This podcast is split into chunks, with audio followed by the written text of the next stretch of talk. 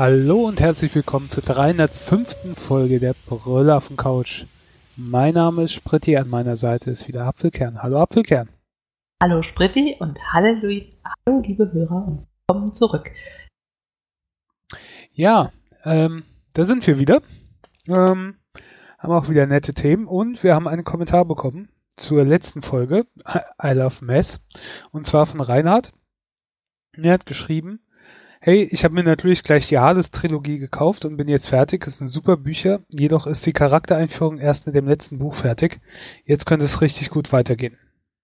Äh, erstmal vielen Dank für den Kommentar. Dann äh, bezieht sich das, ich habe in der, wahrscheinlich ja dann wohl in der letzten Folge ähm, Hades vorgestellt von Ach, jetzt fällt mir die Autorin gerade nicht ein, aber guckt auf unserer Homepage. War in der letzten Folge. Ähm, das ist ein äh, von einer Australierin so ein Krimi Thriller mit ja, so ein bisschen Spuren Dexter, ne, also so, wo die Charaktere nicht ganz so sauber, sauber sind, aber ihre Sachen fürs ihre bösen Dinge fürs Gute einsetzen. Naja, wie auch immer, könnt ihr in der letzten Folge nachhören. Ähm, ja, ich bin noch nicht weiter. Ich habe äh, Folge 2 und äh, die Bände 2 und 3 zwar schon auf Vorrat und werde es mir demnächst anhören, aber ähm, bin nur bei Band 1. Also falls du das wegen meiner Empfehlung äh, gekauft haben solltest, dann ähm, Respekt in der kurzen Zeit schon mal alles gleich durch. Das ist ja fast wie ich. das ist ja fast wie ich. Ich werde auch noch nachliefern, wie die anderen beiden Bände sind. Aber ich hatte ja schon so ein bisschen kritisiert, dass der erste Band sich so angeführt hat wie eine Einführung der Charaktere und ich gedacht habe, ja, okay, jetzt könnte es so richtig losgehen. Jetzt schreibt er natürlich, dass ähm, die Charaktereinführung erst mit dem letzten Buch fertig ist. das ist natürlich okay. Ähm, aber wer weiß, vielleicht kommt irgendwann nochmal da eine Reihe oder sowas. Schauen wir mal. Übrigens, ähm, die Autorin heißt Candice Fox. Danke. Danke. Ich wollte jetzt gerade eben nicht nachgucken. Ich lese, bin gerade noch in einer vierteiligen Reihe, glaube von Alexei Pechow, die ich vielleicht in der nächsten oder übernächsten Folge vorstelle. Die höre ich jetzt erstmal fertig und dann gehe ich wieder zurück zur Hades. Das ist mein Plan. In der Zwischenzeit habe ich aber noch ein anderes Buch gehört, auf das geht's heute. Aber damit wollen wir noch nicht loslegen, sondern mit etwas anderem. Und zwar Facebook. Ähm, ich muss zugeben, ich habe meinen Social Media Konsum extrem zurückgefahren. Also Twitter zum Beispiel nutze ich hauptsächlich nur noch, um mit dir äh, PNs zu schreiben. ähm, ja. Nee, DMs heißt das ja auf Twitter. Ähm, äh, ansonsten, äh, ich, ich schaue da auch kaum noch rein. Ich schaue mal ab und zu rein, aber irgendwie, ich habe keine Zeit, kein Interesse. Es ist so, mein Hauptding ist, äh, Instagram, wo ich einigermaßen regelmäßig reingucke. Und Facebook habe ich auch zurückgefahren. Ich weiß nicht, ich kann, ich habe auf Arbeit keine Zeit reinzugucken und dann abends, wenn ich daheim bin, gucke ich auch nicht mehr so großartig. Ähm, es gab ein, zwei Dinge, weswegen ich auf Facebook zur Kommunikation angewiesen war. Das läuft aber jetzt auch, entweder läuft es nicht mehr auf Facebook oder ähm, äh, ich bin da nicht mehr involviert, sagen wir es mal so. Und ähm, schaue ich da nur noch ab und zu rein. Und jetzt habe ich mir echt gedacht, mit der ganzen Kritik, mit dem Mist, den Facebook baut, mit, dass es mich eigentlich nicht mehr so großartig interessiert, sollte ich vielleicht einfach mal ähm, mich abmelden. Ich weiß schon, ähm, das sagt sich ja dann nicht wirklich von Facebook los, weil ich nutze ja WhatsApp und äh, Instagram und das ist ja auch alles Facebook. Aber trotzdem, ich weiß nicht, ich habe gedacht, hm, ist so, ich poste da halt nicht mehr so viele Sachen, ich gucke auch nicht mehr so viele Sachen. Ich fand es früher manchmal ganz praktisch als Newsquelle so ein bisschen, ne, weil du hast dann halt die Bands oder sonstige Sachen, die du, oder, oder äh, Leute, Promis, sonst irgendwas, die du gemacht hast, bist du da halt auch gefolgt und hast dann immer die Sachen äh, bekommen. Aber mit dem neuen Algorithmus ist es dann auch manchmal Glück, ob du was angezeigt bekommst oder ob du nichts angezeigt bekommst. Was heißt neu? Neu ist er ja auch nicht. Aber früher war es ja zum Beispiel, konntest du ja so einstellen, dass das chronologisch immer kam. Dann hattest du immer die neuesten Sachen da und dann war das wie so ein bisschen so ein Newsfeed, der halt einfach chronologisch das runtergespult hat. Und ansonsten ich bin halt so ein bisschen am über, überlegen. Auch denke ich mir, okay, das ist jetzt doof. Ich habe da, was weiß ich, 200, 300 Freunde. Ne? So viele Freunde hast du. Na, wahrscheinlich über deinen anderen Podcast. Aber ich bin gerade ein bisschen schockiert, Spritti. Alle Leute, die jetzt nicht irgendwie eine Band sind oder irgendwie eine Person des öffentlichen Lebens, mehr als 100 Freunde haben, da denke ich mir schon, Kriterien für Freunde sind halt echt höher als 5 Zentimeter so ungefähr. Ja gut, das sind halt Leute, die du irgendwo mal kennengelernt hast und dann freust du dich auf Facebook an, ob du dann großartig noch was mit denen zu tun hast oder nicht. Furchtbar. Ich habe durch, durch, durchaus viele vom Football, also aus dem Fanclub oder einige. Das macht eine Portion aus Leute, aber auch noch früher aus meiner Schulzeit, aus meinem Berufsleben, äh, Freunde sogar aus der Grundschule noch, wo du auch dann wieder triffst und ähm, jetzt habe ja auch etwas mehr Leben als du schon gelebt. Ähm, von daher habe ich ja wahrscheinlich auch ein bisschen mehr Leute kennengelernt oder zumindest naja, möglich. potenziell. Ne? Aber dann denke ich mir, okay, das wäre jetzt schade. Quasi denke ich mir, wenn ich jetzt Facebook löschen würde oder mich abmelden würde, dann wäre diese K Kontaktmöglichkeit zu diesen Leuten weg, weil ich sonst halt äh, kein, ne, ja, das, wo wir uns kennengelernt haben, nicht mehr da ist. Ich gehe nicht mehr zur Schule oder ich ja. wohne nicht mehr in einem bestimmten Ort oder ich studiere nicht mehr mit denen oder sonst irgendwie sowas. Aber dann denke ich mir andererseits, wann habe ich das letzte Mal da mit den Leuten Kontakt gehabt, ne? Halt Brauche ich das wirklich? Oh Gott, also ist diese nur Möglichkeit weg und diese Angst, ja, diese Möglichkeit. Genau, die Angst, die Möglichkeit zu verlieren. Andererseits, ich bin mir halt noch unsicher. Ich denke mir, vielleicht lasse ich mich auch einfach, ne, ich man tut ja nicht großartig weh, mein Account da, fahre alles so ein bisschen an den Sachen, die ich da poste, zurück, aber lass es halt laufen. Schau ab und zu rein. Ich weiß nicht, wie ist es denn bei dir, weil ich weiß, dass du ja Facebook nie so intensiv genutzt hast wie ich, sondern das eher so bei dir, glaube ich, war damals halt auch dieses, man muss halt da drin sein, weil es so ein paar Leute gibt, wo du nur mit darüber mit denen irgendwie kommunizieren konntest oder musstest oder sonst irgendwie. Aber du hast es ja, glaube ich, zumindest früher nie so genutzt wie ich dann. Ganz richtig. Also ich fand Facebook immer doof. Dann kam plötzlich auf im Studium so dieses, ja, aber wenn ihr Prüfungsprotokolle wollt, nö, nö, nö, nö, nö, so diese ganzen Sachen, die man braucht, dann gibt es das nur auf Facebook. Und ich dachte so, okay, kann man das ohne Account nutzen? Weil man kann zum Beispiel auch ohne YouTube-Account Videos gucken. Nee, kann man irgendwie nicht. Scheiße, also habe ich mir einen Account gemacht, hatte nie ein Profilbild, habe nie irgendwas gepostet. Mal dieses alle Gute zu, alles Gute zum Geburtstag. Dann haben Leute mir geschrieben, alles Gute zum Geburtstag. Ich dachte so, ja wow, also wenn du mich lieb hast, dann sagst du mir das auf einem anderen Weg, ne? Aber okay, awkward. Und bis jetzt war es eher immer so eine Quelle wo ich sage, es ist eine Information, okay, oder ist es irgendwas, wo ich mich sozial unwohl fühle. Das heißt, ich habe irgendwen aus meiner Grundschule, der mich anfragt als Facebook-Freund und ich denke so, oh Gott, ich will mit diesen Menschen eigentlich gar nichts zu tun haben. Fuck, jetzt hat er mich gefunden. Ich habe doch extra kein Profilbild. Naja, wenn du jetzt Nein sagst, ist halt auch komisch. Und dann diese Menschen und dann denkst du, dann siehst du deren Bilder und denkst so, ich will nicht wissen, was die im Hundeverein machen oder es ist komisch und ich will, also wieso posten die das? Haben die keine Gefühle, dass sie, also, dass sie da ihr Kind posten und weiß ich was? Macht bei mir immer nur Beklemmungen und komische Gefühle, wo ich immer denke, es bringt mir nichts, es macht mich nicht glücklich, aber die Informationen. So, nun ist Studium fertig und ich überlege halt auch, lösche ich den Kram? Natürlich ein gutes äh, Mittel, um Leute zu stalken, gebe ich zu sagst, Mensch, die Leute aus meiner Schule, was machen die denn eigentlich so? Und die sind so leichtsinnig, das auf Facebook zu posten, kann ich dann nicht mehr stalken, ne? Freund hat auch schon seinen Facebook gelöscht, schon vor. Äh, sorry, wer? So. Das war gerade ein bisschen abgehakt. Mein Freund, man nennt ah, okay. den Schauspieler.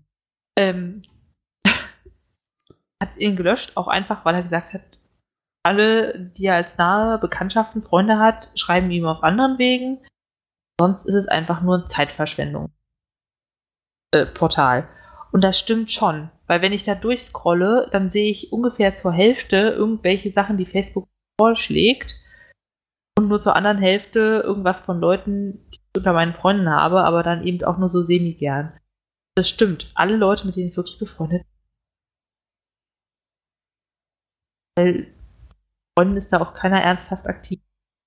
wenn du jetzt so ansprichst, Benz und als Informationsquelle, ja, aber da gibt es jetzt auch andere Sachen. Also so Patreon, Instagram, da ist das mehr. Und durch den Algorithmus habe ich auch das Gefühl, wird es sortiert. Zum Beispiel fand ich es ganz interessant, Amanda Palmer ist eine Künstlerin aus den USA und die hat einen Song über Abtreibung gemacht. Und auf Facebook ist der halt gefloppt. Die haben das in dem Algorithmus scheinbar unterdrückt, weil Abtreibungen sind vielleicht jetzt nicht deren liebstes Thema, anders als irgendwelche Rezeptvideos mit ganz viel Huhn und Käse oder Kinder mit Luftballons. Und sie auch, das kann ja nicht sein, dass die sich aussuchen, welche Songs mit welchen Themen gepusht werden und welche nicht, aber scheinbar ist es so. Allein das finde ich ziemlich unangenehm. Das ist auch bei Twitter die Sache. Ich fand es früher so cool zu gucken, wer hat wann was geschrieben und es kommt chronologisch rein. Das war auch mal mein Test, so von wegen funktioniert das WLAN. Dann kriegst du ja die vor einer Sekunde geposteten Tweets. Jetzt gucke ich ab und zu bei bestimmten Menschen und denke mir so, okay, ja. Und ab und zu twitter ich auch mal was, wenn ich mir denke, das ist irgendein Gedanke, den würde ich gerne mal in die Welt schicken. Aber ich war da schon mal sehr. Ja. Und einfach komisch dadurch, dass man es nicht mehr chronologisch hat. Plötzlich einen drei Tage alten Tweet ganz vorne hat, nur weil es von jemandem ist, mit dem du sonst viel interagiert hast. Mhm. Ja. So meine Gedanken. Und was du gesagt hast, keine Möglichkeiten mehr zum Kontakt. Das ist die einzige Sache, die wirklich doof ist. Wir haben jemanden in der Nachbarschaft, mit dem hatten wir Kontakt und haben wir auch ein paar Mal besucht und hatten keine Nummer, keine E-Mail, sondern nur Facebook. Der Kontakt ging über quasi meinen Freund. Und jetzt denke ich mir so, seitdem es gelöscht ist, hatten wir keinen Kontakt mehr und der konnte uns natürlich auch nicht einladen. Man könnte ja rüberlaufen und mal im Briefkasten eine Nummer oder eine Mailadresse schmeißen, aber haben wir es schon gemacht? Nö. da wäre Facebook bequem. Aber ansonsten ist mir nichts. Und ich glaube, langfristig werde ich es einschlafen lassen oder löschen. Ja. ja. Ja. Gibt mir nichts. Es stresst mich nur. Ja, ich, wie gesagt, ich bin mir da noch nicht sicher. Ich, mein größtes Problem ist halt diese Option auf Kontakt aufzugeben. Aber aktiv nutzen, das ist halt bei mir doch stark zurückgegangen und ähm, gerade jetzt, wo ich halt nicht mehr da äh, in diese Kommunikation in den Gruppen, wo die äh, wichtig war für eine längere Zeit, nicht mehr gegeben ist, habe ich auch nicht mehr den Zwang, da täglich reinzugucken und deswegen lasse ich es halt manchmal auch äh, drei, vier, fünf Tage ohne auf Facebook zu gehen und dann oh gehe ich halt Gott. wieder hin. Dann weißt ja. du ja gar nicht, was in der Welt passiert. nee. Hm.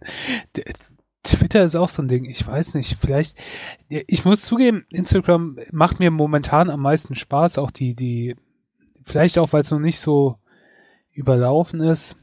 Ich weiß es nicht. Also überlaufen, natürlich ist es überlaufen, aber überlaufen in dem Sinn von, äh, von meinem Freundeskreis oder Leuten, in Anführungszeichen wieder Freunden. Da habe ich halt keine zwei, 300 Leute, die ich äh, schon mal persönlich äh, gesehen oder getroffen habe. Das ähm, hält sich da dann in Grenzen, ist eine andere Art zu kommunizieren.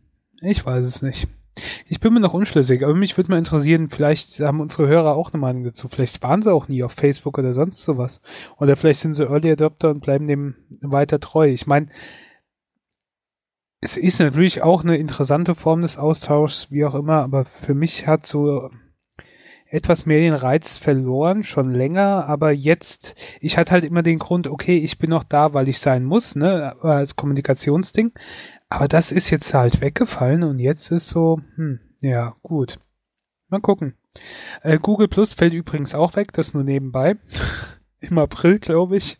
Und ist irgendwer traurig? Als ich die Meldung gelesen habe, habe ich gedacht, oh, das gibt's noch. Ja, genau. Ja, nee, äh, Google Plus ist ähm, weg. Das werde ich auch nicht vermissen. Was ich natürlich vermissen würde, wäre allgemein äh, keinen Computer oder sowas mehr zu haben. Ja, ich habe nämlich rausgefunden, es gibt tatsächlich Leute unter 80, unter 70, unter 60, unter 40 hierzulande, die keinen eigenen Computer haben und nie hatten. Äh, mit, also quasi einer Arzthelferin gesprochen, Mitte 30, meinte, boah, kannst du schnell tippen. Ich muss immer suchen, wo die Buchstaben sind. Und ich dachte, boah, ich mache das jetzt schon eine Weile. Ich habe in Vorlesungen immer mitgetippt. Äh, privat verbringe ich bestimmt auch viel zu viel Zeit am Computer. Machst du denn das zu Hause? Also hast du da was anderes zur Eingabe? Und also, dass sie nicht mal weiß, wo die Buchstaben sind. Ich meine, das, das gute, die gute Frau ist 35. Und dann meinte sie, nee, ich hatte noch nie einen Computer habe ich mich so gefragt, wie macht sie eigentlich Dinge? Also ich meine jetzt ja nicht mal Podcasten. Das ist ja jetzt kein alltägliches Problem. Aber wie macht sie, wie schickt sie Mails? Online-Banking? Wie bucht sie Reisen? Wie Bahntickets? Also, hä?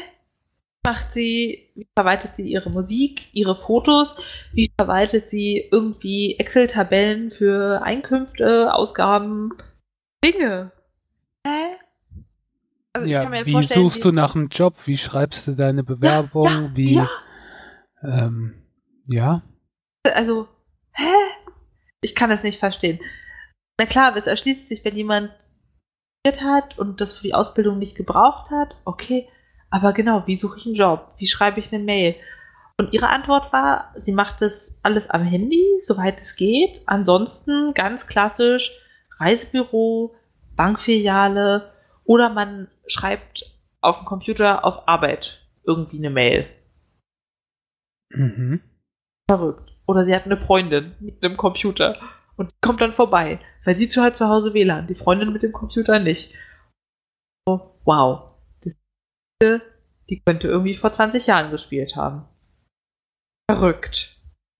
War wirklich fasziniert. Und da wird einmal wieder bewusst, was für ein zentrales Element im Leben der PC ist. Nicht mal für Vergnügen, sondern einfach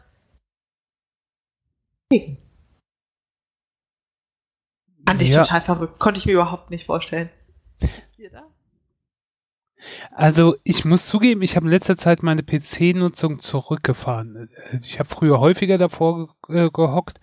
Ähm, jetzt ähm, mache ich ihn manchmal auch, lasse ich ihn auch mal einen Tag aus oder so.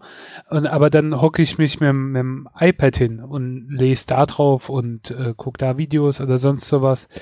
Ähm, aber so richtig ohne nur mit dem Handy, nee, Handy finde ich eh total umständlich, was so Sachen angeht. Das kann ich mir nicht vorstellen. Und ich brauche halt auch den Computer. Also ich brauche, ich finde Laptop schon ein bisschen doof. Eigentlich bin ich ganz froh, so ein stationäres Ding zu haben. Also jetzt nur ein Mac Mini oder nur in Anführungszeichen, aber halt mit Bildschirm und mit Tastaturen, wo ich tippen kann und wo ich schreiben kann und wo ich Korrespondenz machen kann, wo ich viele Unterlagen drauf speichere, wo ich äh, ja also ohne kann ich mir das nicht vorstellen und ich nutze es halt auch für so bescheuerte, keine Ahnung, du guckst ja Preisvergleich, du äh, ja. Du, du, du, ähm, du, du guckst, wie hat ein Geschäft Öffnungszeiten oder wo, wie finde ich den Weg dahin? Ich habe doch keinen keinen Straßenatlas mehr hier rumliegen oder sonst irgendwie sowas. Ähm, da, muss Online-Shopping auf dem Handy sein. Also da kannst du ja nicht irgendwie zehn Tabs nebeneinander so richtig gut aufmachen, ja, ja. um zu gucken, keine Ahnung, was passt jetzt am besten. Oh, ist ja anstrengend. Allein ich ich gebe zu, dass wir mit Sicherheit, was die PC-Nutzung oder sowas angeht, ein bisschen über dem Durchschnitt sind. Nicht die totalen Freaks, aber schon ein bisschen mehr und das auch intensiver nutzen und es auch da ein bisschen besser auskennen als jetzt Otto Normal-User. Aber selbst meine Eltern nutzen das ab und zu. Meine Mutter nutzt das, um verschiedene Sachen zu, zu recherchieren oder zu gucken und nachzugucken. Und, und, und mein Vater, um Mails zu schreiben oder um seine Briefe irgendwo hinzuschreiben oder halt so zum Ausdrucken zu machen. Ah. Ja. Oder Bilderbearbeitung, wenn du irgendwie Familienfoto hast und du willst es der Oma ausdrucken und zu Weihnachten schenken und dann ist da aber irgendwie, keine Ahnung, der Vater hat peinliche Sandalen und du willst die irgendwie ein bisschen nachschwärzen, so ausgelatscht aussehen, irgendwie sowas Kleines. Oder du willst da einen Schriftzug draufpacken. Stimmt auch alles am Handy, aber hast halt einen viel größeren Bildschirm und ja, ist schon, ist schon merkwürdig, aber es geht. Ja, ich bin Oh. beeindruckt. Also, wenn das nicht minimalistisch ist. Vielleicht ist es halt auch, ne, wenn du nicht weißt, was dir fehlt so richtig, also vielleicht weißt du es dann halt auch einfach nicht. Ich könnte es mir nicht vorstellen, aber andererseits gibt es das auch bei anderen Sachen, wo ich denke, ja gut, das brauche ich nicht. Eine andere kann da vielleicht überhaupt nicht drauf verzichten. Mikrowellen. Ähm. Manche Leute denken auch, wie soll man ohne leben? Ich frage mich, wie zur Hölle benutze ich die? Aber da haben wir ja bestimmt vor 100 Folgen schon mal drüber geredet. Ja, durchaus. Für mich ist Mikrowelle ähm, sehr wichtig. Wir haben jetzt eine, also Arbeit und am Anfang war es so, okay, was mache ich, dass das Ding mein Essen aufwärmt und plötzlich habe ich es auf 90 Minuten gestellt und dachte mir, okay, das kann nicht richtig sein.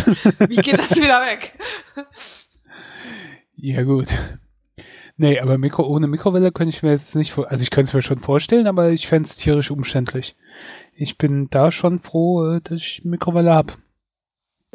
Nutze ich auch Hatte- täglich. Nie eine Mikrowelle, weder bei meinen Eltern, irgendwann mal in einer eigenen.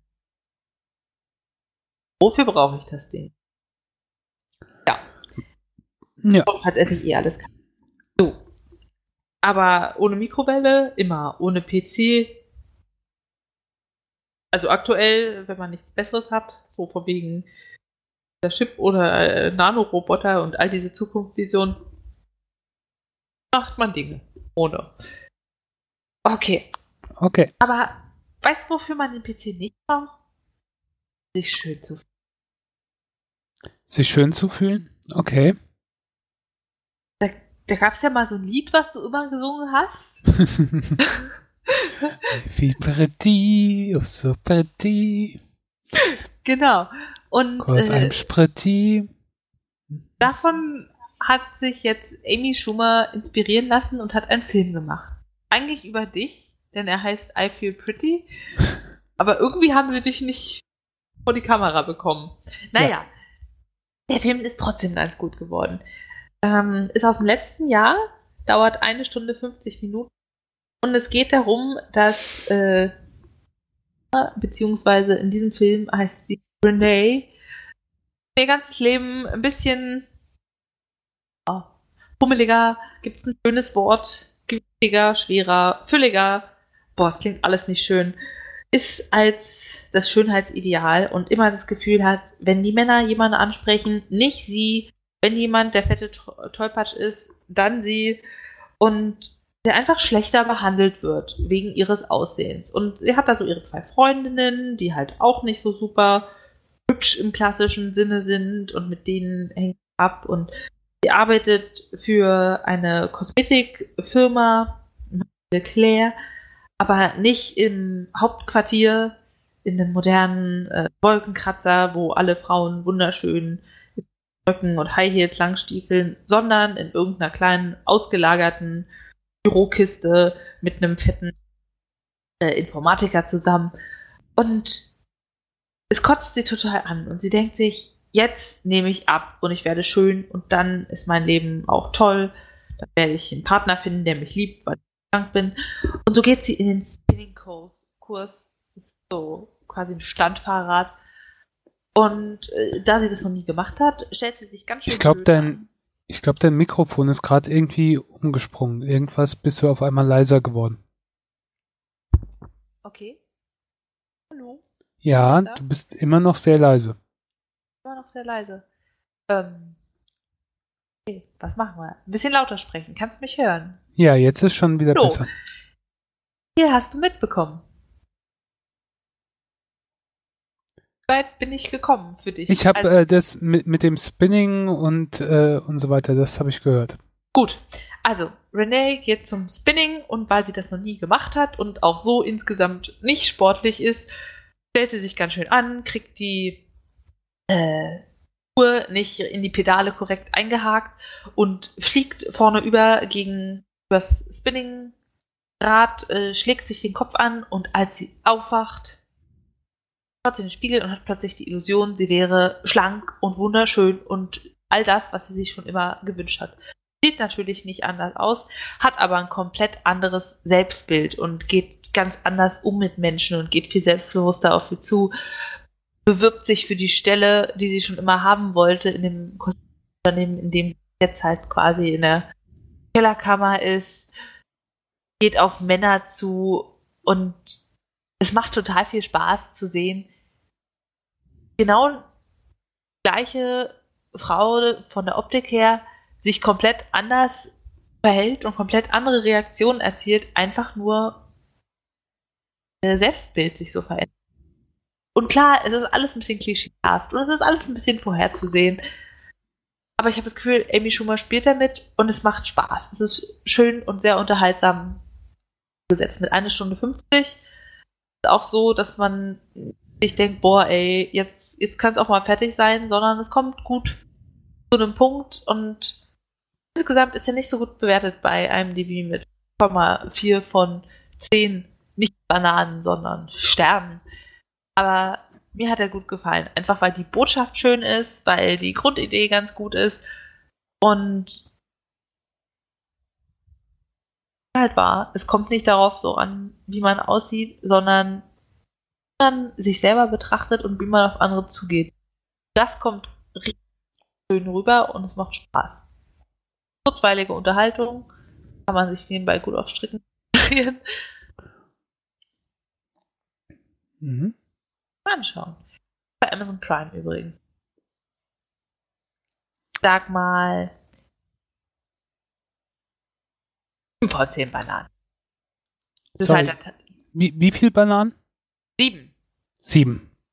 Es ist dann doch sehr vorhersehbar, was am Ende. Aber und sie haben es toll umgesetzt. Ja. Okay, ich fand, mag Amy Schumer eigentlich so ganz gerne. Das ist, also jetzt nicht, dass es mein Lieblingscomedian ist, aber äh, ich habe bei manchen schäme ich mich ja fremd oder so, wenn ich sie sehe. Und, und Amy Schumer habe ich kein Problem mit, ist okay. Ähm, Hohe Ansprüche. Wenn ich mich nicht selbst schäme, supi. Ja, das ist doch meistens bei Humor. Entweder du kannst so jemand total gut lachen ja. Oder du denkst, ja, ist okay, oder du lachst auch ab und zu und manche, die willst du dir erst gar nicht antun. So, ne? Kennst du? Kennst du? So Leute? Oh, Kennst du? Ja. Kennst du? Ja. Deutschen. Ich kenne so welche, ne? der so schmierig aussieht. Der Sonnenbrille. Wenn ich den schon sehe, will ich mich waschen. Ah, hier, ähm, der, der, so der. Leo-Sachen. Ja, ich weiß, wen du meinst, der Ruhrpott-Typ, äh, der, ja. Leo. Okay. Okay. Reden wir weiter über schöne Themen. Pretty, oh so pretty. Äh, nein, schön ist es nicht. Es geht um böses Blut. Oh. Böses das ist Blut. Doch so ein Lied von Tete. Ja. Das ist aber auch ein Buch von John Carey Car Carey Rue. Carey Rue. Carey Rue. So. Ähm, John Carreyrou ist ein, oh, ich hm, bin mir gerade unsicher, von der Financial Times, nee, Wall Street Journal. So, ähm, ist ein Journalist und hat ein Buch geschrieben nach Bad, äh, namens Bad Blood. Ähm, sagt dir Terranos was? Schon mal gehört? Nee. Okay, dann fange ich mal anders an. Ähm, wenn wir zum Arzt gehen und uns untersuchen lassen oder sonst irgendwie Blut abgenommen bekommen, dann kann das ja hm, für manche problematisch sein. Ich hatte das früher sehr häufig, dass die Probleme hatten, bei mir irgendwie äh, einen vernünftigen Zugang zu finden, wo sie mich anzapfen konnten. Ja. Ähm, und dann wirst du halt auch mal ein bisschen verstochen und äh, dann äh, piekst und es kann unangenehm sein, vor allen Dingen, wenn sie am Arm nichts finden und es muss auf den Handrücken oder so, das fühlt sich dann schon ein bisschen doof an. Und dann, äh, je nachdem, was du alles getestet bekommst, müssen dann gleich mehrere Röhrchen voll gemacht werden und ähm, du musst dann halt auch immer zum Arzt und so. Was wäre, wenn ich dir jetzt erzähle, dass das alles nicht nötig ist, dass du dich daheim quasi selbst testen kannst, beziehungsweise daheim eine Maschine hinstellst, die piekst dir in den Finger, ähnlich wie bei Diabetikern. Ja. Und ähm, nimmt nur ganz ein Tropfen Blut quasi, also ganz klein wenig Blut ab und kann damit äh, hunderte von Tests äh, durchführen und das dieses Kästchen, was dann bei dir steht, analysiert das alles, schickt es an deinen Arzt oder ähm, falls denn irgendeinem äh, Medikamententest äh, macht, geht das an den Hersteller. Es kann gleich eingegriffen werden, nicht nach längerer Zeit, sondern es kann gleich gesagt werden, okay, äh, nicht weiternehmen oder da stimmt irgendwas nicht oder die Dosis erhöhen oder ähm, was weiß ich, Achtung, äh, können gleich einen Herzinfarkt haben oder hier muss irgendwie dringend was gemacht werden. Ja. Klingt super. Klingt sehr, sehr praktisch. Es muss nur jemand den Scheiß immer auswerten. Aber so. Das war quasi die Geschäftsidee von Terranos. Terranos ähm, wurde gegründet von Elizabeth Holmes und zwar 2003. Also 2003 hat sie ihr Studium an der Stanford äh, in Stanford abgebrochen und hat kurz darauf äh, Terranos gegründet.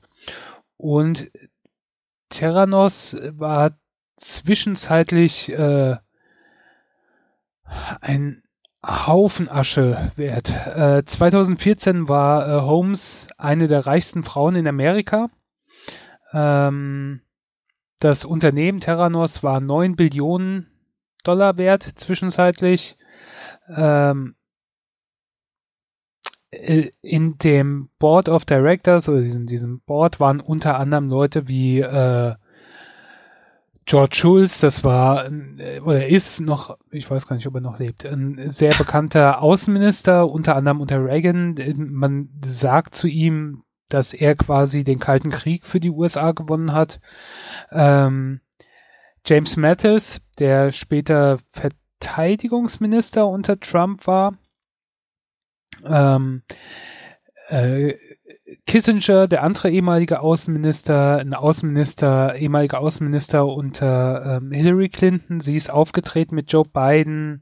Ähm, sie ist, hat Wahlpartys gemacht für Hillary Clinton, ist mit Chelsea Clinton zusammen aufgetreten, ähm, wurde ausgezeichnet unter anderem von New York Times als eine von fünf visionären Tech-Entrepreneurs, also ein, eine Riesennummer. Problem ist, das Ganze, was sie da erzählt hat, war, gab's nicht. Ähm, also der Laden hat, sie hat angefangen 2003, wie gesagt, Stanford Studium abgebrochen, ähm, ihr ehemaliger Prozessor, äh, Professor hat sie so etwas unterstützt, sie hatte Bekannte ihrer Eltern, ähm, die Geld da reingesteckt haben, die äh, so, so Silicon Valley ähm, Finanziers waren und ähm, sie wollte in diese so ein bisschen Tech-Industrie, ich meine, das war zu einer Zeit 2003, als andere Unternehmen auch groß geworden sind, als äh, Facebook groß geworden ist oder angefangen hat, als Google, alles diese ganzen, diese ganzen Unternehmen, die dann riesengroß wurden. Ähm, und äh, sie hatte erst die Vision quasi ein, ein Armband, was ähm, die ganzen Daten da rausnimmt und dann auch die Medikation teilweise steuern kann. Und das war halt total Science-Fiction-mäßig. Das wurde dann schnell aufgegeben. Dann gab es diesen sogenannten Edison, den ich eben berichtet habe. Das war der Kasten. Dann gab es später noch eine andere Version. Das war das Minilab.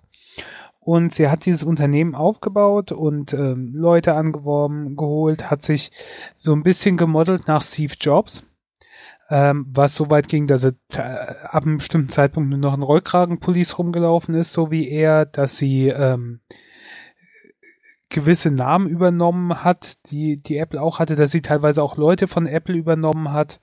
Und ähm, das Unternehmen war alles so ein bisschen unterm Radar.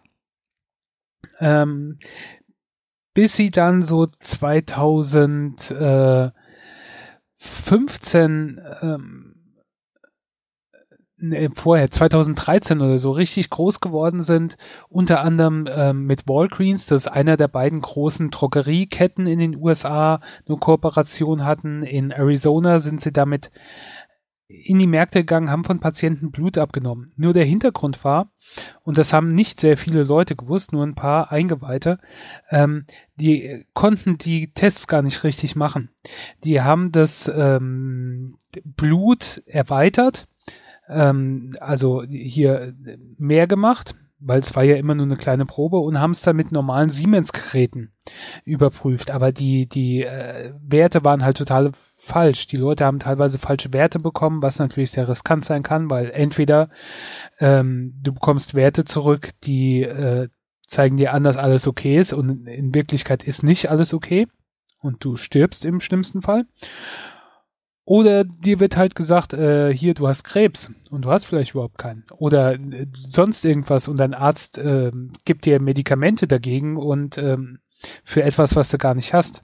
So Fälle sind aufgetreten. Dazu kam, dass dieses Unternehmen eine unheimliche Geheimhaltung hatte, dass dieses Unternehmen gegen alle möglichen Whistleblower oder Leute, die aus dem Unternehmen ausgeschieden sind, äh, vorgegangen ist, gegen alle, die irgendwas Falsches behauptet haben, einen richtigen ähm, Prozesskrieg geführt haben, teilweise mit Privatdetektiven die Leute verfolgt. Die hatten einen unglaublich bekannt, mir fällt gerade, ich Boyce heißt der, glaube ich, ein Anwalt, der später auch im Board drin war, der einer der bekanntesten Anwälte in den USA ist und einer der schärfsten Hunde da eine ganz abstruse Geschichte und, und wie auch immer. Ähm, John Carreyrou, der Autor vom Wall Street Journal, hat einen Tipp bekommen von einem Insider, den er gekannt hat, der gesagt hat, schau dir das mal an. Und ähm, der hat dann Nachforschungen angestellt, ähm, teilweise unter ordentlich Gegendruck. weil Elizabeth Holmes riesen Einfluss halt hatte von den ganzen Leuten, die sie da in ihrem Board hatte, des, ähm, auch von der Politik. Ähm, unter anderem einer der größten Investor gegen Ende von Terranos war auch ähm, Murdoch. Und Murdoch gehört auch unter anderem äh, das Wall Street Journal. Und sie wollte halt, dass er die Story dann so ein bisschen killt. Hat er nicht gemacht, muss man sagen. Aber ähm, so weit ging das halt.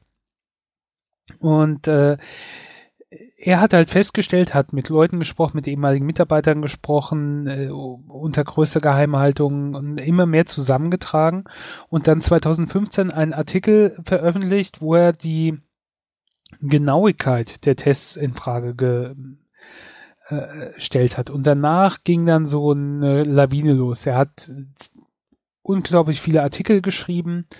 Ähm, über Terranos, über die Sache und dann fing das so an, dass man gemerkt hat, okay, die bescheißen. Die ganze Technik, die sie da verkaufen wollen, die haben sie überhaupt nicht. Die testen Leute, obwohl sie das überhaupt nicht so machen können, wie sie gesagt haben. Ähm, da hofft man jetzt die ganze Zeit nur, die haben eine verdammt gute Versicherung. Das war der Anfang vom Ende quasi. Die Firma ist jetzt aufgelöst, glaube ich, oder kurz davor. Elizabeth Holmes darf, ich glaube, für zehn Jahre keinem Unternehmen mehr vorstehen. Ähm, und hat auch eine Geldstrafe bekommen, die war nicht sonderlich hoch. Das war aber nur das, was die, die FDA oder wie auch immer diese Behörden da gemacht haben. Es gibt noch Privatklagen wegen Betrugs, wegen sonstigen Sachen dagegen. Die ist eine unglaublich abenteuerliche Geschichte und ich hatte immer mal was drüber gelesen und ähm, dann jetzt dieses Buch mir als Hörbuch geholt. Das erscheint im März oder April auf Deutsch. Aber ich war halt, ich fand, war irgendwie so gespannt, nachdem ich auch ein paar Videos, eins verlinke ich mal, ähm, falls ihr keinen Bock habt auf ein ganzes Buch, das ist ein Ein-Stunden-Video, wo John Carreyrou in einem Podcast interviewt wird, einem Videopodcast wo er so ein bisschen da was erzählt, äh, wo man schon einiges mitbekommt. Ähm, auf jeden Fall wollte ich nicht warten, bis das Buch auf Deutsch erscheint, habe es mir jetzt auf Englisch durchgehört, was ganz gut geht. Es ist spannend geschrieben. Ähm, da sind so viele absurde Episoden, so viele Dinge. Ich habe George Schulz erwähnt, diesen, der ist über 90, diesen ehemaligen Außenminister, dem sein Enkel ähm, hat bei Terranos gearbeitet. Hat dann Gewissensbisse bekommen, beziehungsweise hat gedacht, hier stimmt irgendwas nicht. Hat versucht, seinen Großvater da zu warnen. Und das ist im Prinzip am Ende so ausgegangen, dass sein Großvater eher Elizabeth Holmes geglaubt hat als seinem eigenen Enkel. Und äh, er zu ihm kommen wollte, äh, also zu seinem Großvater, nochmal mit ihm reden und dort dann von Anwälten von äh, Terranos empfangen wurde. Und ähm, Ja, und die da mit Anwälten gegen ihn vorgegangen sind und der Großvater war immer noch auf Seiten von Elizabeth Holmes. So hat sie teilweise die Leute halt auch manipuliert. Und diese Geschichte ist halt unglaublich spannend, auch weil sie ihr nicht von vornherein betrügen wollte, sondern ich glaube durchaus, dass sie diese Idee hatte und gemeint hat, das könnte sie machen oder sie wollte wirklich halt was Gutes in diesem Sinne tun. Aber irgendwann ist das total außer Kontrolle ge, ge gegangen. Und so Sachbücher oder so Erzählungen lese ich jetzt nicht besonders gern, keine Ahnung, aber das ist sowas von spannend. Ähm, auch wenn man meint, man hätte schon einiges davon mitbekommen und ich habe vorher alle möglichen Videos oder sonst was schon geguckt, es lohnt sich trotzdem, weil der die ganzen Details, die die abstrusen Geschichten, die da drin vorkommen, wo du denkst, das kann sich niemand ausdenken, das ist alles so absurd, so absurd und so krass ähm, ein unglaublich spannender Thriller, der halt wirklich passiert ist und noch immer passiert. Also, wie gesagt, es gibt immer noch Prozesse, das ist alles noch nicht so ganz abgeschlossen. Ähm, extrem spannend. Und eigentlich auch tragisch, weil die Grundidee finde ich super. Ist aber halt, ja, wird so in der Art wahrscheinlich nie oder für längere Zeit nicht möglich sein. Aus diversen Gründen.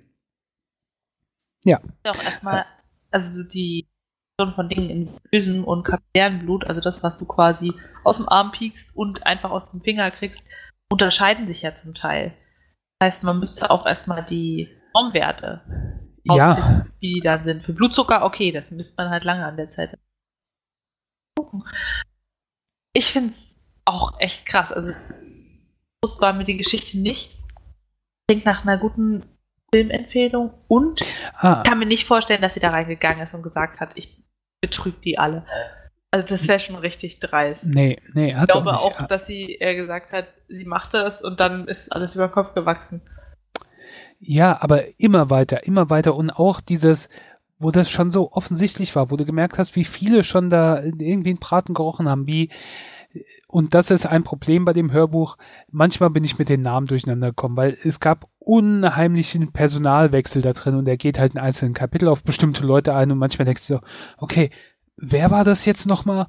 Das ist ein Punkt, den ich so ein bisschen kritisiere. Der andere Punkt, weswegen es nicht 10 von 10 Bananen von mir bekommt, ist, dass die Geschichte halt noch nicht ganz fertig ist und du willst halt eigentlich so, also man weiß, wohin es steuert, aber okay, Du willst eigentlich ganz am Ende haben. Aber ähm, ansonsten kriegt das Ding neun oder neuneinhalb Bananen von mir. Das ist unglaublich spannend. Un äh, der, allein der Charakter Elizabeth Holmes ist unglaublich interessant. Die hat zum Beispiel eine, wenn du, wenn man sich YouTube-Videos von ihr anschaut, ähm, eine tiefe Stimme, die total merkwürdig ist. Also eine tiefe Stimme.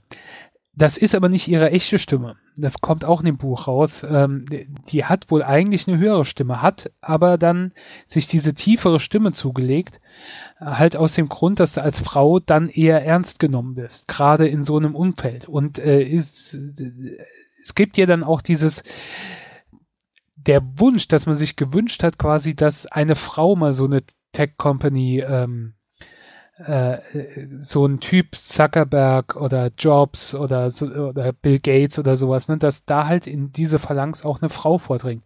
Klar, es gibt Frauen wie die bei äh, Facebook, der Name mir nicht einfällt, wie die von Yahoo, die, die Sandberg oder wie der heißt, oder war das die von Facebook? Aber das sind ja nicht die Frauen, die die Unternehmen quasi gegründet haben, die am Anfang diese Idee hatten, sondern die sind später halt da reingekommen. Und sie wäre jetzt die äh, gewesen oder wurde sie auch, teilweise gefeiert, die halt ne, auch mal so ein Unternehmen gegründet hat.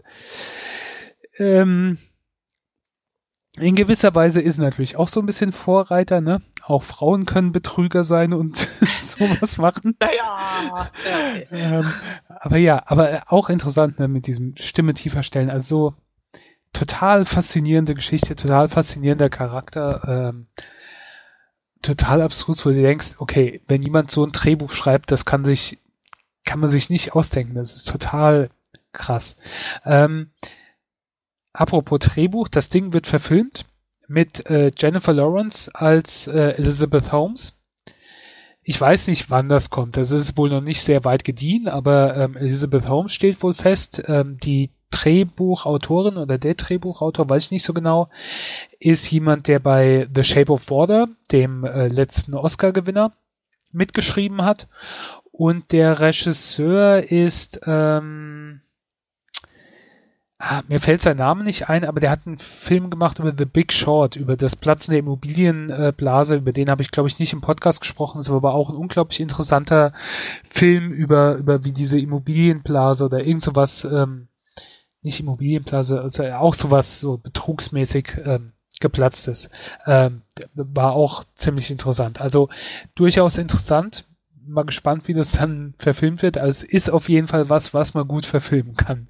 Glaubt man erstmal nicht, wenn man sagt, ja, das geht um äh, eine Firma, die so Blut abnimmt oder sowas, aber ja, äh, ich glaube, das äh, wird ein sehr interessanter Film, wenn das einigermaßen gut umgesetzt wird. Wie gesagt, neuneinhalb von zehn Bananen. Absolut lesenswert, total interessante, spannende Geschichte und im März oder so kommt es auch auf Deutsch raus. Also das Hörbuch. Ich glaube, das Buch auf Deutsch gibt es schon längst. Ja. Wow, okay. Jetzt was auch Unangenehmes, aber weniger dramatisch. kaufen wollen. Sorry, Jetzt du hattest eben ziemlich eine Aus leise. Nee, du hattest einen ziemlichen Aussetzer. Um was geht's? Um Vertreter, um Leute, die dir Sachen verkaufen wollen und du denkst dir einfach nur, hey, lasst mich in Frieden. War jetzt vielleicht nicht so innovative Dinge wie das Terranos-Gerät, sondern irgendwelche Cremes. Kurzes Update. Ich bin jetzt äh, fertig mit, mit und Arzt und was macht man da? Man hängt auf Fortbildungen am Wochenende ab und wer sponsert den ganzen Scheiß? Pharmavertreter. Und es ist ja alles so geplant, dass du in Kontakt mit denen kommst. Das heißt, zwischen den Vorträgen und so weiter gibt es Kaffeepausen, wo man sich dann Richtung Kaffee bewegt und aber eigentlich nur irgendwelche Stände sieht von Vertretern, die dann dir zeigen wollen, was sind die neuen Sachen, was kann man machen. Das ist auf der einen Seite schon gut, weil du willst ja irgendwie informiert sein und das ist auch interessant und die haben coole Broschüren und es ist auch schön, mal ein Pröbchen zu kriegen und so weiter. Aber es kotzt mich total an. Das Gefühl von jemandem einfach so nett behandelt zu werden, weil sie was von dir wollen, hat mich schon immer angekotzt. Und das kommt da so geballt auf einem Haufen, an jedem Stand aufs Neue. Und ich weiß nicht, ich dachte mir dann einfach, ich bin einfach kein Mensch, der sowas machen kann, der sich dann so verstellt und so schleimig ist und sagt, ach ja, wie wunderschön. Und ich wollte fragen, kennst du das? Diese aufgezwungenen Gespräche, in denen man freundlich sein muss und dann sich überlegt, was mache ich hier eigentlich? Was soll das? Muss das sein? Vielleicht nicht mit Pharmavertretern, aber im Alltag. Irgendwie auf Familiengeburtstagen, wenn komische Menschen dich fragen, wie es geht und was dein Leben macht, auch wenn es dir gar nichts angeht und du denkst so, naja, ich bin jetzt hier mit denen, ich bin gezwungen und ein bisschen was will ich ja von denen auch wissen. Oh, ich bin da so Ja. schlecht drin. So erzwungen, erzwungener Smalltalk, ne? Frage mich wirklich, kann man das lernen und nicht nur lernen, wie diese Situation meistern, sondern lernen, sich darüber nicht aufzuregen? Ja, ich denke durchaus, das äh, geht schon. Äh, Gibt ja auch diese, diese, gibt ja so richtige Smalltalk äh, Tipps und, und, und äh, Ratgeber und was man da machen kann, aber mir fällt das auch irgendwie so schwer, keine Ahnung, wenn du so gezwungen bist mit Leuten, mit denen du eigentlich sonst nicht redest, wo du auch ähm, eventuell nur ein gemeinsames Thema hast, ne? Wie jetzt äh, du mit diesen Vertretern geht's dann um irgendwelche Medikamente oder sonst sowas, aber oder du redest halt über dein, ich weiß nicht, das ist alles so ein bisschen komisch. Ich habe äh, demnächst, ich glaube in zwei drei Wochen äh, Geschäftsessen ähm, Ja. Mit mit einem Großkunden, wo halt auch keine Ahnung, das findet halt jedes Jahr statt, aber keine Ahnung, ich habe mit den Leuten halt nichts zu tun, außer dass ähm, äh, ich für die im gewissen Sinne arbeite und oh, ich habe keine Ahnung, wie das wird. Das wird bestimmt total komisch. Ich musste halt hin, weil ich mit denen häufiger zu tun habe, aber ich denke, also wirklich, ich habe da wirklich überhaupt keine Lust drauf. Das wird auch total merkwürdig. Er hat aber den Vorteil, ich bin da nicht allein, sondern sind jeweils in der Gruppe. Ähm, aber ja, keine Ahnung. Die Leute, die solche Positionen innen haben, diese Vertreterpositionen, das sind ja auch so richtig strahle Menschen, die kommen dann auf dich zu und sagen, hallo, wie geht's? Wir haben hier was super Tolles. Und dann denkst du so, oh Gott. Ja, Aus, Außendienstmitarbeiter, das muss in einer meiner oh, letzten so hart.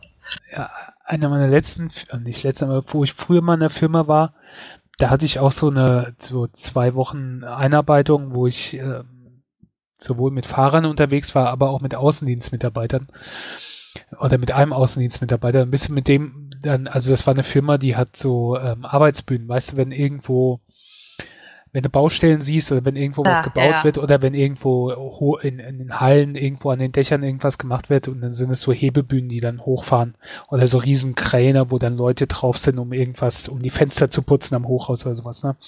Und ähm, da sind wir dann alle möglichen Baustellen und Baufirmen abgefahren, halt in dem sein Gebiet, wo er Außendienst hatte, und ich war dann halt nur mit dabei zum Beobachten und damit er einem ein bisschen was erzählt, aber dann auch diese Art dann halt total freundlich da reinzugehen und so und dann zu merken auch, wie die Leute, wo du hingehst, die potenziellen Kunden halt überhaupt keinen Bock darauf haben und dem das dann auch so zeigen, aber du darfst sie dann nichts anmerken lassen, sondern du musst weiter freundlich sein und so weiter und oh, das, also ich weiß nicht, da habe ich nicht, nicht in dem Sinne Respekt vor, wie ich jetzt vor einem Arzt oder so Respekt vor habe, aber trotzdem, da gehört schon was dazu, was mir total abgeht.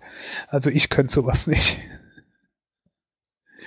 Ich will doch nicht Leuten einen Arsch riechen. Das ist ja auch anders, als wenn du bei einer Familienfeier bist und du hast da irgendwelche oder um die Ecke Verwandte, die kotzen dich an, aber es ist egal. Oder du hast meinetwegen jetzt einen Kunden, Geschäftspartner, einen Patienten, wo du denkst, also in der Freizeit würde ich nicht mit dem abhängen wollen, aber du hast halt irgendwie helfen, Problem lösen, das kannst ja alles machen, egal ob du den die passt nicht. Aber diese Pharma, also die Patienten sind ja dann nicht aufdringlich und wollen quasi denen was nimmst oder so tun, als wären sie deine besten Freunde. Ich glaube, dieses Geheuchelte, dieses offensichtlich Geheuchelte, wir sehen uns zum ersten Mal und sind schon ganz warm miteinander. Bin fertig. Also, war auch als Kind eher so, dass ich in solchen Situationen, wo Leute gesagt haben, hey, wir sind jetzt beste Freunde, gesagt habe, nee, das kann ja so gar nicht sein.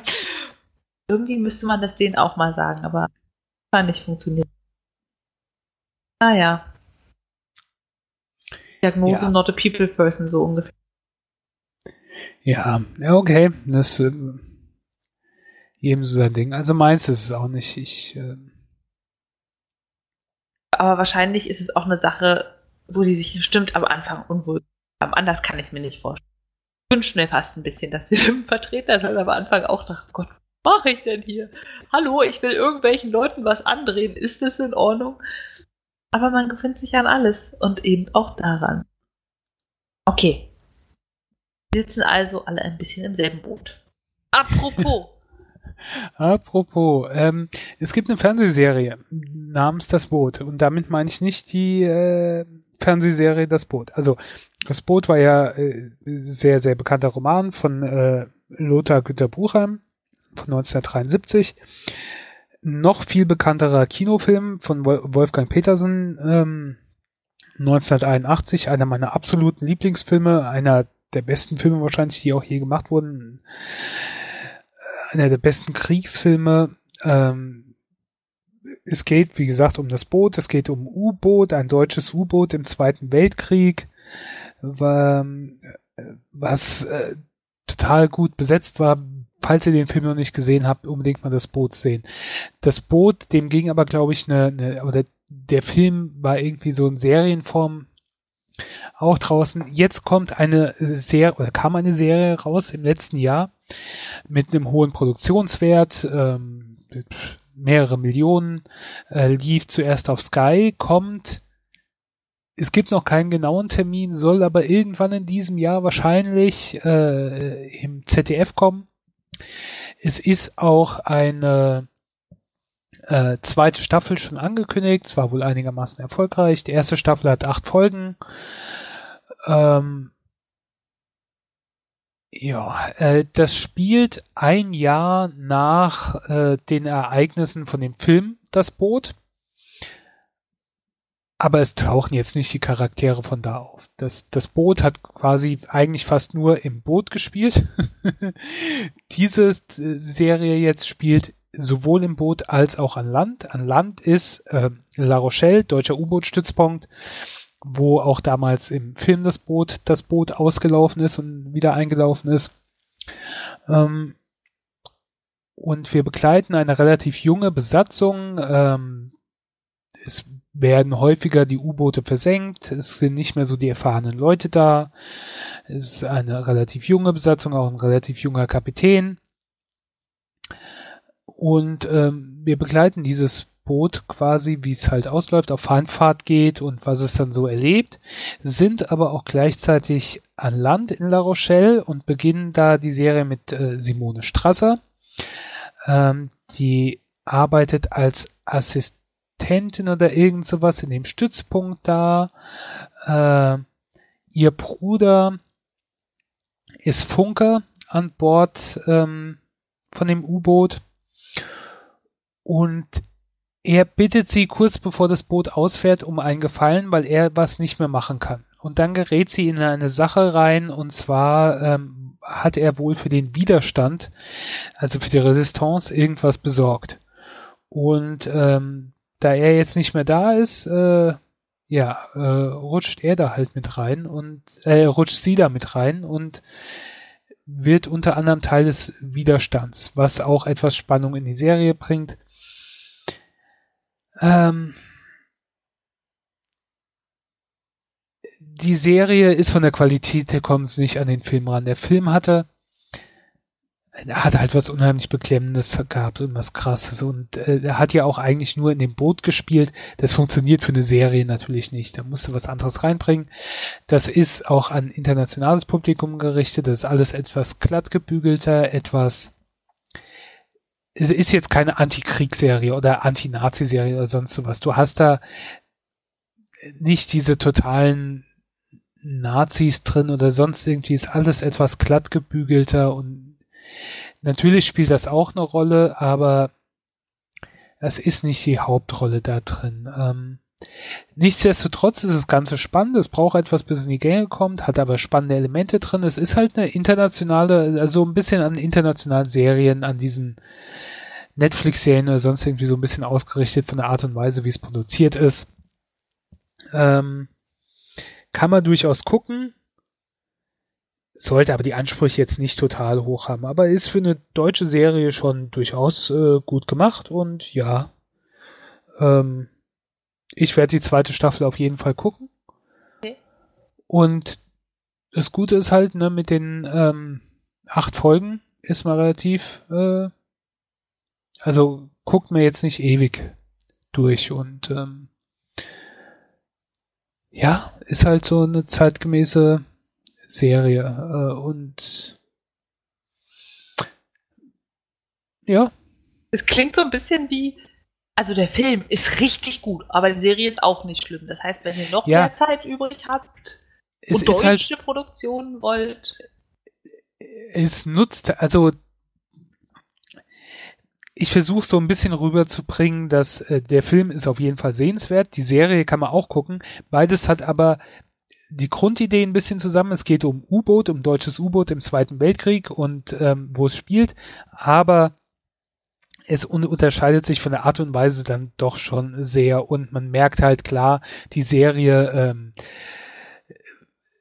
äh, nutzt den Namen von dem Produkt das Boot. Aber ähm, ist etwas anderes als der Film. Durchaus sehenswert, aber es ist was anderes. Und das versuche ich halt auch so ein bisschen rüberzukriegen. Ja. Ähm, es nutzt halt ein bisschen diese Marke, das Boot.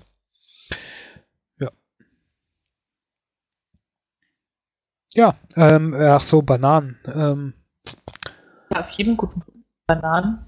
Äh, das habe ich sogar in unseren Shownotes noch offen gelassen. Ich ich gebe mal sieben von zehn. Ich weiß nicht. Ich mag äh, ich mag, also nicht, dass ich die Zeit vom Zweiten Weltkrieg mag und denke, das ist so super und toll, aber ich mag Serien und sowas darüber und finde das durchaus spannend. Ich finde die Art und Weise, wie das erzählt wird, spannend.